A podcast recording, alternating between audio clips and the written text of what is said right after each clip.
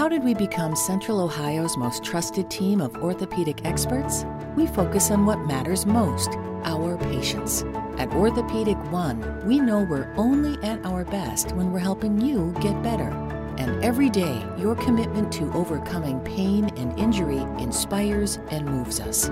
That's why we bring our best every day to earn your trust.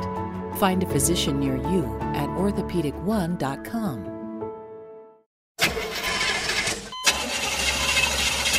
It's a fact. All cars will eventually break down. If you have CarShield, you can protect yourself from the high cost of auto repairs. And they're America's number one auto protection company. Your transmission, engine, and car's computer system are all covered. Get the ultimate vehicle service protection. Call CarShield now at 800 440 5931. That's 800 440 5931.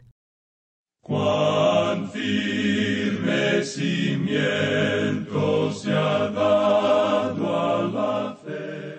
A través de la Biblia, un análisis de la Biblia libro por libro que le ayudará a crecer espiritualmente. Estos estudios fueron diseñados por el doctor J. Vernon McGee. Acompáñenos en este fascinante recorrido a través de la Biblia. La palabra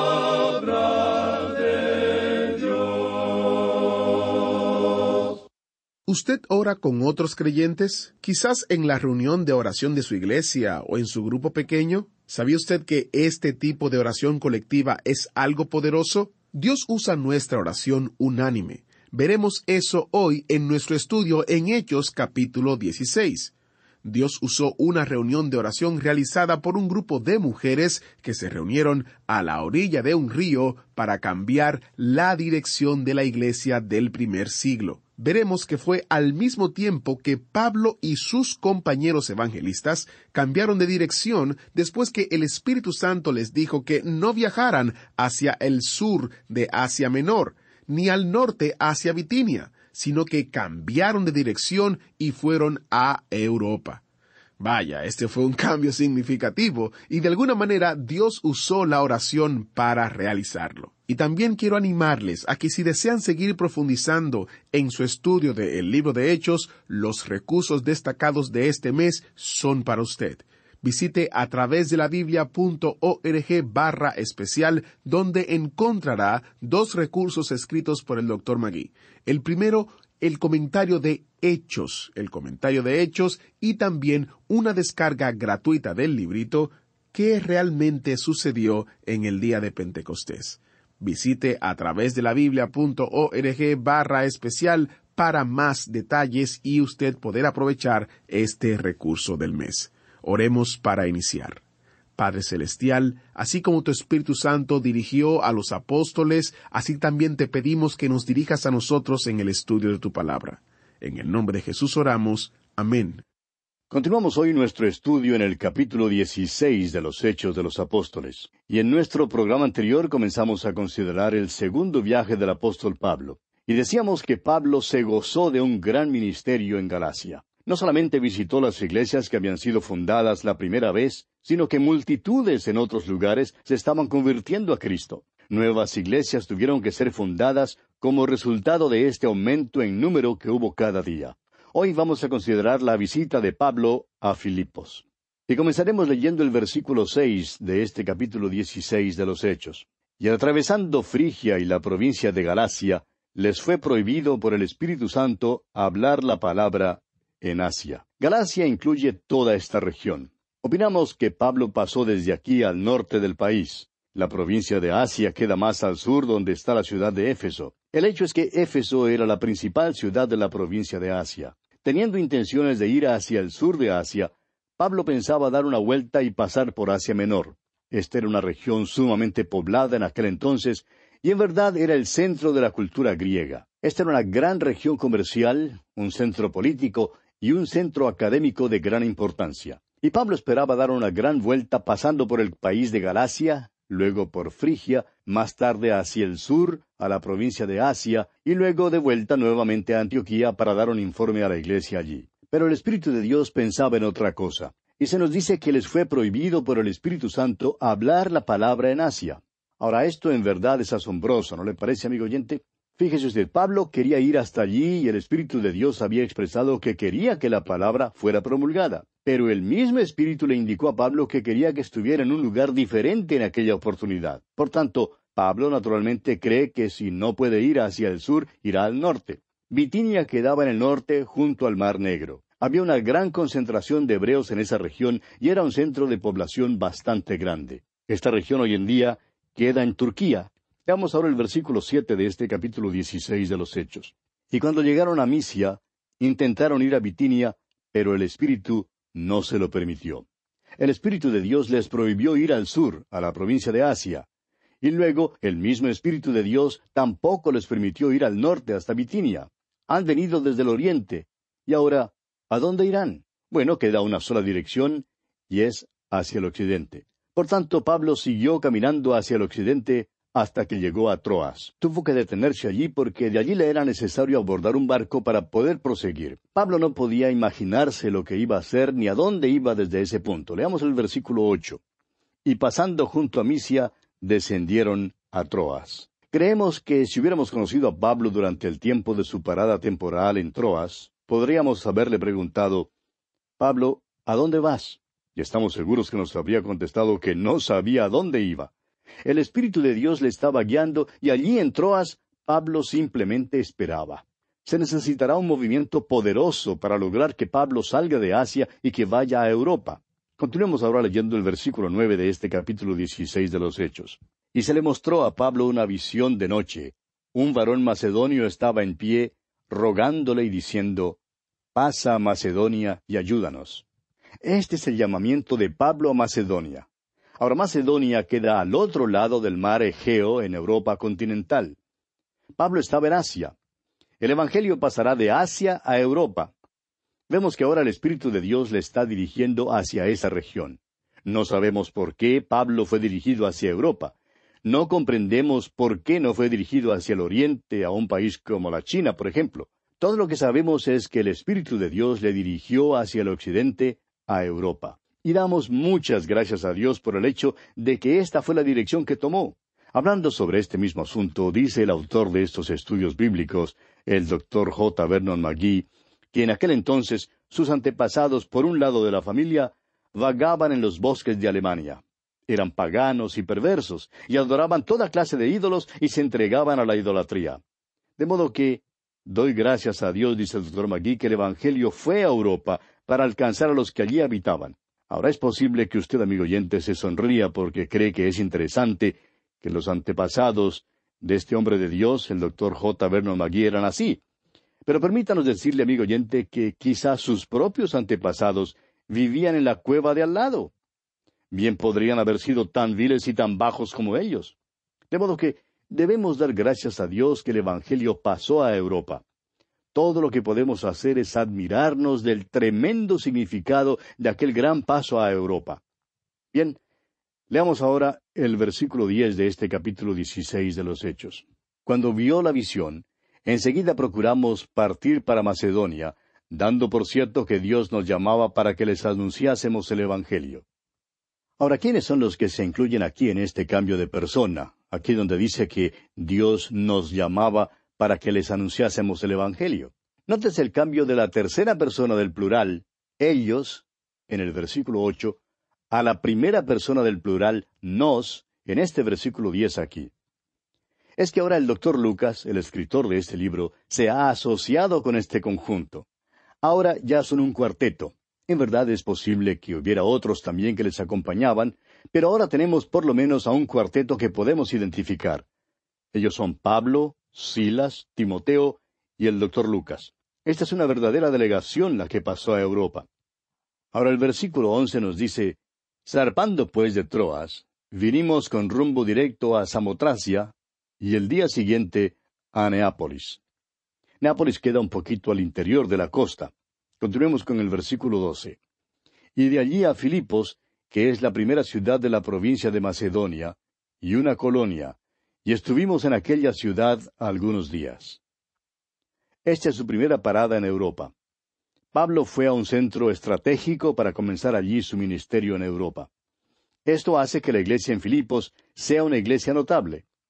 También hay otras razones que veremos en nuestro estudio de la epístola a los filipenses por las cuales esta iglesia estuvo tan cerca al corazón de Pablo. Esta era la iglesia que le amaba. Y Pablo amó a esta iglesia. Había algunos santos maravillosos en esta iglesia. Bien, continuemos con el versículo trece. Y un día de reposo salimos fuera de la puerta, junto al río, donde solía hacerse la oración, y sentándonos hablamos a las mujeres que se habían reunido. Filipos era una colonia en Macedonia. Esto quiere decir que era una colonia romana. Allí era donde vivía el gobernador romano. Esta gente tenía costumbres romanas y hablaban en latín. Ahora notemos que apenas afuera de la ciudad, junto al río, se celebraba el culto de oración. Nos preguntamos si ese culto de oración no tuvo algo que ver con la llegada del apóstol Pablo a Europa y con la visión del varón macedonio. En verdad nos damos cuenta que es una mujer llamada Lidia la que dirigía este culto de oración. Leamos el versículo catorce de este capítulo dieciséis de los Hechos. Entonces una mujer llamada Lidia, vendedora de púrpura de la ciudad de Tiatira, que adoraba a Dios, estaba oyendo, y el Señor abrió el corazón de ella para que estuviese atenta a lo que Pablo decía. Tiatira está situada en Asia Menor es el lugar de una de las siete iglesias que recibió una amonestación de nuestro Señor en los capítulos dos y tres del libro de Apocalipsis. Esta mujer, pues, era de allí. Ella adoraba a Dios. Adoraba al Dios vivo y verdadero, pero tenía muy poco conocimiento. Esta mujer Lidia era una persona extraordinaria. Era una mujer de carácter dominante y era líder. Al parecer, era ella quien dirigía el culto de oración. Lidia parece ser, pues, la primera persona convertida a Cristo en Europa, y fue la figura dominante en la iglesia que estaba en Filipos. Continuemos ahora con el versículo quince. Y cuando fue bautizada, y su familia, nos rogó diciendo, Si habéis juzgado que yo sea fiel al Señor, entrad en mi casa y posad. Y nos obligó a quedarnos. No sabemos nada en cuanto al esposo de Lidia, pero debe haber estado en alguna parte. Hay familias así como esa, ¿sabe? donde la mujer tiene un carácter dominante. Y al parecer, así era en este caso porque toda su familia se convirtió a Cristo mediante su testimonio. Y ahora encontramos que Pablo y su grupo se quedan en su hogar y se hospedan allí. Es de asumir que Lidia era una persona pudiente y que le fue posible atender a las necesidades de ellos. Ahora continuemos con el versículo 16 de este capítulo 16 de los Hechos. Aconteció que mientras íbamos a la oración, nos salió al encuentro una muchacha que tenía espíritu de adivinación, la cual daba gran ganancia a sus amos adivinando. Amigo oyente, no vaya usted a creer que esta gente simplemente era tonta. Esta muchacha era endemoniada. Y estamos viendo en nuestros tiempos un resurgimiento del interés en el ocultismo y en los demonios.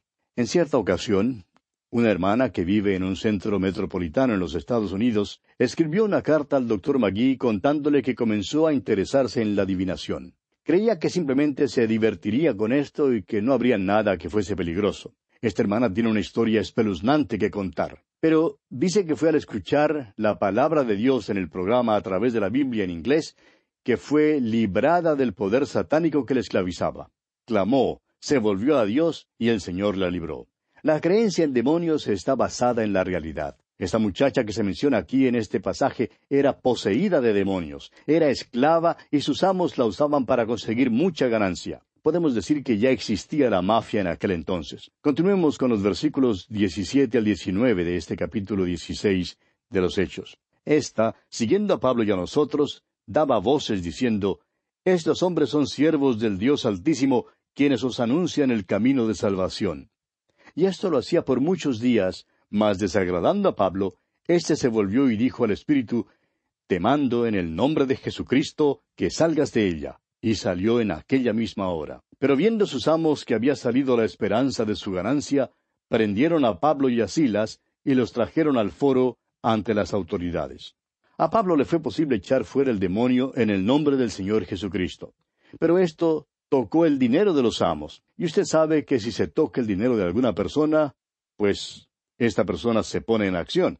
De modo que estos hombres ahora se declaran públicamente como enemigos de Pablo y su grupo. Continuemos con los versículos veinte y veintiuno.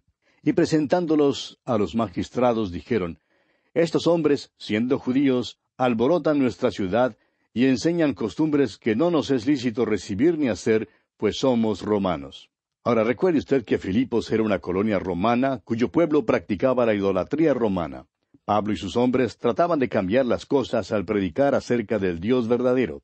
Sin embargo, los amos simplemente se sirvieron del argumento de que eran romanos como excusa. El verdadero punto en disputa era que habían perdido su fuente de ingresos financieros. Continuemos con los versículos 22 al 24. Y se agolpó el pueblo contra ellos, y los magistrados, rasgándoles las ropas, ordenaron azotarles con varas. Después de haberles azotado mucho, los echaron en la cárcel, mandando al carcelero que los guardase con seguridad. El cual, recibido este mandato, los metió en el calabozo de más adentro y les aseguró los pies en el cepo. Note usted que estos hombres fueron azotados. Sus espaldas fueron laceradas y ellos fueron echados en la cárcel. Para mayor seguridad, notamos que el carcelero sujetó sus pies en el cepo. Ahora el versículo 25 dice, Pero a medianoche, orando Pablo y Silas, cantaban himnos a Dios, y los presos los oían. ¿Qué cosa más maravillosa es esta que estos hombres cantaban alabanzas a Dios mientras se hallaban en una situación tan miserable? No es extraño, pues, que las puertas se abrieran. Continuemos con los versículos 26 y 27, pero leamos el 25 una vez más. Pero a medianoche, orando Pablo y Silas, cantaban himnos a Dios y los presos los oían. Entonces sobrevino de repente un gran terremoto, de tal manera que los cimientos de la cárcel se sacudían, y al instante se abrieron todas las puertas y las cadenas de todos se soltaron. Despertando el carcelero y viendo abiertas las puertas de la cárcel, sacó la espada y se iba a matar, pensando que los presos habían huido. Vamos a considerar por un momento a este carcelero filipense. Era responsable por estos presos y naturalmente pensó que si las puertas se habían abierto y las cadenas se habían caído, pues los presos se habían ido. Y él sería responsable por su escapada y tendría que perder su vida por incumplimiento de su deber. De modo que vemos que se paró listo a caer sobre su propia espada. Se paró al borde de la eternidad y se vio como un alma perdida. Pero vea usted lo que ocurre aquí en los versículos 28 al 31. Continuemos leyendo.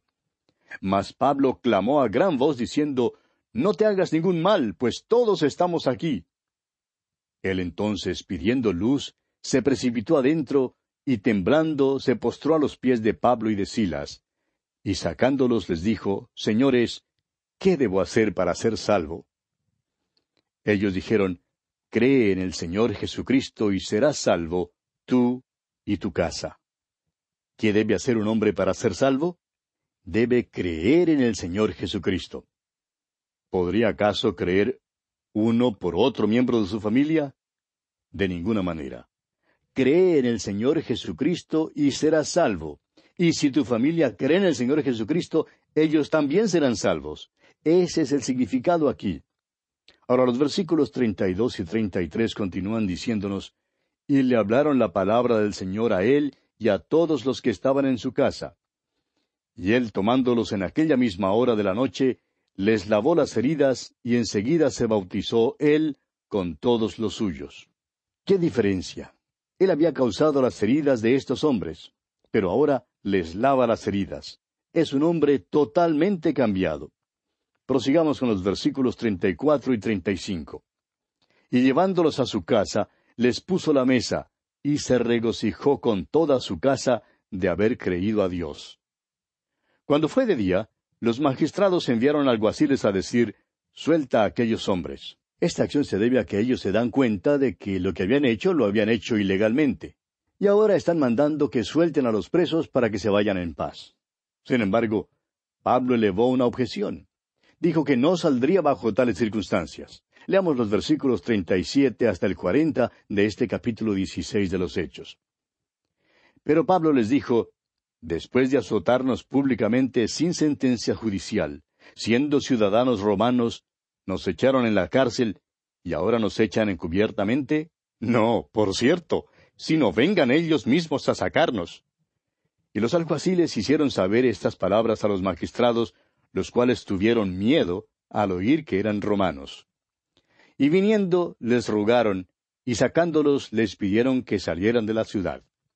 Entonces, saliendo de la cárcel, entraron en casa de Lidia, y habiendo visto a los hermanos, los consolaron y se fueron.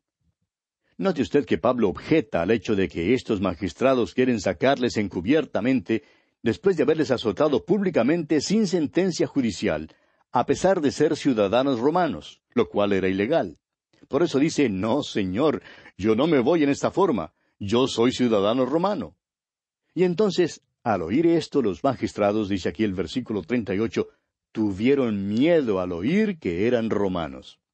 De modo que decidieron venir y les rogaron que salieran y se fueran de la ciudad. Ellos entonces, saliendo de la cárcel, entraron en la casa de Lidia y después de ver a los hermanos, los consolaron y se fueron. Y así, amigo oyente, concluye el capítulo 16 de este libro de los Hechos de los Apóstoles. Llegamos ahora al capítulo 17. Y tenemos en este capítulo la continuación del segundo viaje misionero de Pablo. Estamos acompañando a Pablo en su segundo viaje misionero.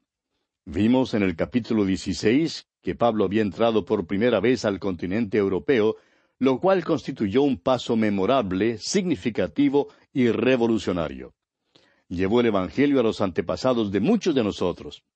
Ahora no podemos alegar ser superiores a otros. En realidad, Dios escoge lo débil del mundo simplemente para dejar saber al mundo que todo lo que Él hace es a causa de su soberana gracia y no a causa de ningún mérito humano. Le damos gracias a Dios por enviar el Evangelio a Europa. Vimos que Pablo fue primero a la ciudad de Filipo y que allí le trataron mal. Sin embargo, en aquel pueblo se pudo establecer una pequeña iglesia. Cuando estudiemos la epístola que Pablo escribió a esa iglesia, notaremos que era la iglesia más cercana al corazón del apóstol Pablo que cualquier otra iglesia o cualquier otro grupo de creyentes. Y ahora pues prosigue su viaje misionero. Esperamos que usted esté siguiendo en su mapa como le hemos sugerido. Y notará que Pablo va a Tesalónica, todavía viajando hacia el oeste a Macedonia. Tesalónica será pues su próxima parada importante en su actividad misionera. Comencemos leyendo el versículo uno de este capítulo diecisiete de los Hechos. Pasando por Anfípolis y Apolonia, llegaron a Tesalónica, donde había una sinagoga de los judíos. Ahora ya hemos notado esto. Pablo acostumbraba a usar la sinagoga como una plataforma de lanzamiento, por decirlo así, para introducirse a la vida de la ciudad o de la comunidad. Esto le conducía a relacionarse con los judíos devotos de la ciudad y algunos de esos judíos creerían. Nunca sucedió que todos creyeron, pero siempre hubo algunos que creyeron. El hecho es que la mayoría de ellos le rechazaría, y esto le abriría el camino a los gentiles. Luego, algunos de los gentiles también creerían. Y esta es la manera como una iglesia se establecía. Una iglesia local integrada por judíos y gentiles. Ahora, Anfípolis también era llamada Nueve Caminos, y este nombre sugiere una importancia estratégica y comercial. La mayoría de las ciudades se edifican sobre el modelo de un cuadro, pero esta ciudad había sido edificada como una casa redonda y el muro alrededor de ella era también redondo. Anfípolis, pues, era una estación importante en la Vía Ignacia, un camino romano que era la vía pública prominente por aquella región. En este camino, el Esponto quedaba a unos ochocientos kilómetros de Dirrachum, en el mar Adriático. Esta sería la carretera por la cual pasaba el ejército romano. Por esta ruta viajaban también los comerciantes. Y ahora vienen algunos misioneros que van de camino a Tesalónica. Apolonia era otro pueblo importante en esta misma Vía Ignacia. Pero vamos a detenernos aquí por hoy, amigo oyente, porque nuestro tiempo una vez más ha tocado ya a su fin. Que Dios le bendiga muy ricamente. Muchas gracias al maestro Samuel Montoya por guiarnos durante este estudio. Mañana, si Dios lo permite, veremos que el Evangelio cruza la línea entre Asia y Europa. Será un interesante estudio y tenemos un asiento reservado para usted en el autobús bíblico. ¿Fue de ayuda para usted el estudio de hoy? ¿Desea enviarnos algún comentario de lo que ha estado escuchando? Entonces escríbanos, no espere más. Nuestro correo electrónico es atv@transmundial.org. atv@transmundial.org. Si desea recibir las notas y bosquejos de lo que estamos estudiando, suscríbase gratis en nuestra página en internet a través de la Biblia barra notas a través de la biblia.org barra notas.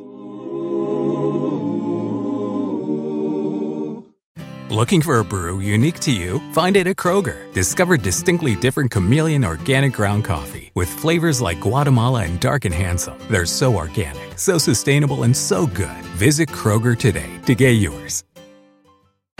Hello, beautiful. I'm Amy Errett, founder of Madison Reed, a hair color company I named after my daughter. Madison Reed delivers gorgeous, lasting, high quality hair color made with ingredients you could feel good about, and our licensed colorists are here to help you every step of the way. Experience your best hair color ever.